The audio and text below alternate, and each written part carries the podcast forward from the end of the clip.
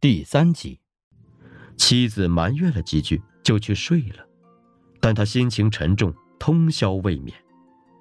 第二天，他搞来一枚蓝色小药丸，这一次他龙精虎猛，不达目的誓不罢休。妻子也是加倍迎合，总算是圆满成功。事后，妻子很快就熟睡过去，但他仍一夜未眠。他想到了一个问题。他有亿万颗精子，这一次达到终点的几乎不可能是之前的那一颗。当然，在同一个排卵期，卵子还是一样的。那么，他的女儿再次出生时，是同一个人还是另一个人呢？这个近乎于形而上学的问题，他没法知道答案，连猜测都没有机会。妻子的月事在半个月后如期而至。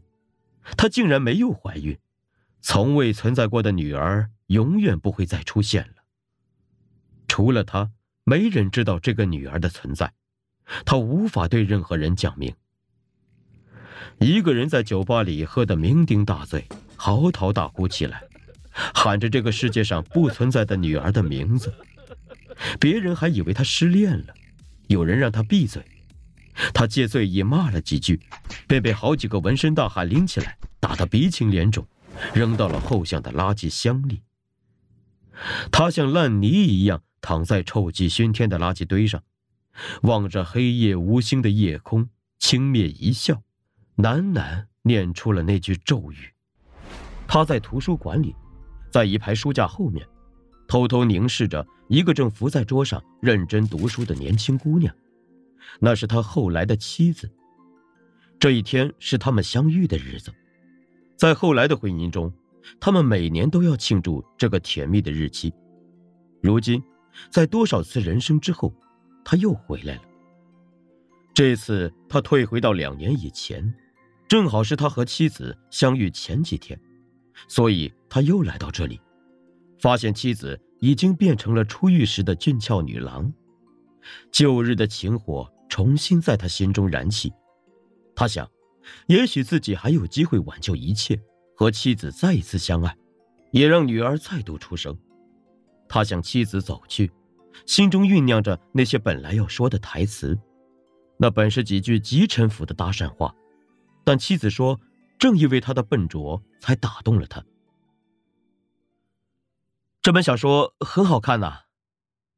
他走到年轻女孩的身边说。马尾辫的女孩抬起了美丽的眼睛，困惑的望着他。他笑着坐到他身边，继续念着当年的对白：“啊，我很喜欢他的作品，你也是吧？呃，我们交个朋友好吗？”多年老夫老妻下来，他从未怀疑妻子注定会投入他的怀抱，但他不明白，因为已经共处了很多年了，自己的语气、动作和眼神。都发生了微妙的变化，在对方看来，像是一个神经兮兮的自来熟。女孩的眼神中出现了警惕，敷衍的回应了几句，很快就起身走开了。呃，等一下。他有点不知所措的叫道：“这和他的记忆完全不符。”他甚至叫出了妻子的名字。“别走，是我呀。”这个错误毁了一切。妻子听到一个陌生人喊出了自己的姓名，更加恐惧，跑开了。他追上去，但是不仅没追到，还差点被保安当成了流氓抓起来。他没办法，只能又找了妻子几次，他的电话、地址、邮箱他都非常清楚，但结果是越弄越糟。妻子已经把他当成了不折不扣的跟踪狂。最荒诞的是，因为他的威胁。他竟然接受了当时追求他的另一个男生，让他保护自己。事情是每况愈下，他发现自己已经毫无办法了。他以为妻子和男朋友会很快分手，但并非如此。没过多久，他听说那人向妻子求婚，妻子答应了。绝望中，他给妻子写了一封几万字的长信，告诉了他在另一条时间线上。他们的相识相恋，以及将会有一个幸福的家庭，告诉他自己在不断的退行中重返相遇时，他哀求他相信自己，拯救他们的未来。信发出去了，过了很多天，迟迟没有回复。他想，也许妻子压根儿没有看，也许他看了但不信，也许他此刻正在和未婚夫调情，一起嘲讽自己。那么，还是重新来过吧。他下定了决心，念起了咒语。当熟悉的晕眩袭来时，他似乎听到了手机响，但已经来不及接听了。他永远也不会知道，那是妻子读完了他的信。刚刚克服了恐惧和羞怯，给他打来了电话。又一次人生，他再次走进阅览室，在书架后注视着妻子，只是这一次他戴着帽子和墨镜，门口还守着两个不显山露水的保镖。又是多少时光过去了，他在心里算着，如今我竟再一次回来了，只是一切都完全的不同了。和以前的好几次人生相比，真的是天差地远的不同。这一次，他的确出了大岔子。他渐渐的明白，每次念完退阴元行咒，不论当时是什么时间，所退到的时间都要早于上一次退行的时间点。也就是说，每次退行都要在上一次退行的基础上，继续往过去逆流而上。他将不断的退回到更小的年纪。他预期这次会再后退一两年，那样他还有时间去重新建立和调整与妻子的关系。但他错了。这一次的退行带他越过了漫长的岁月，让他在大学宿舍里醒来，距离上一次足有六年之遥。他二十岁以后的人生化为乌有。好多天里，他如同迷路的孩童，在当年的校园小径上茫然执着，想着许多年之前或者之后的另一种生活。如今一切已遥不可及。不过从另一个角度看，甩掉了未来的工作和婚姻后，生活再次充满了无数的可能。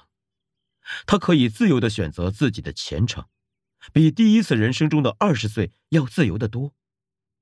他也厌倦了不断倒退后重新开始，他不能一直退行下去，必须再度启程向前。他对自己说：“这是自己最后一次使用这个咒语了，无论将来遇到什么，永不再念那可恶的咒语。”他重新规划了自己的人生，利用自己的知识和经验，很快就一鸣惊人。首先是利用体育博彩赚到了第一桶金。然后退学，创办了自己的公司，进行各种风投。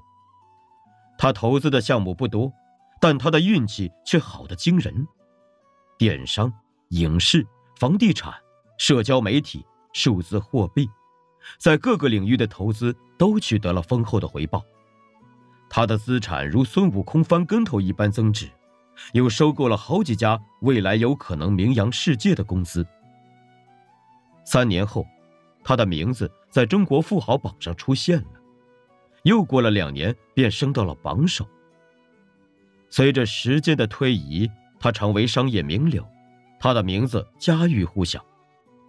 当年他曾作为小职员入职的公司被他收购，那些当年他曾仰视的公司老总和各界名人，如今在他面前，不过是卑微的蝼蚁。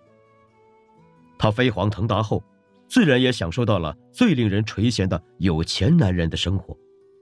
他约会的对象包括以前做梦都不敢想的一线女星、美女作家和富豪千金，有过露水姻缘的各界佳丽更是不计其数。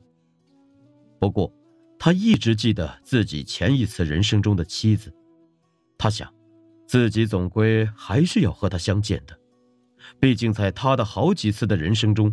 他从来没有爱别人那么深，所以，到了他和妻子相逢的那一天，他推掉了一切会议，让司机把车开到市图书馆，然后再次悄悄地走进阅览室，在书架的缝隙间，又看到了那个熟悉的侧影。